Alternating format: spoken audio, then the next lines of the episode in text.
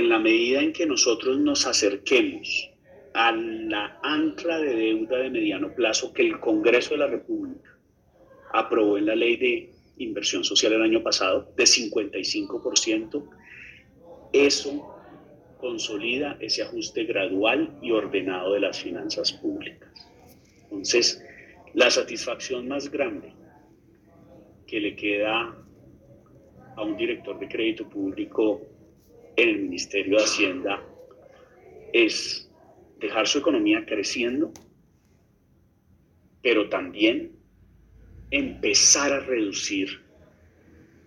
con hechos ese nivel de endeudamiento que tuvimos que aumentar, repito, para atender la pandemia y el proceso de reactivación. Y estamos muy confiados de que en el 2022 vamos a aproximarnos al 60% deuda PIB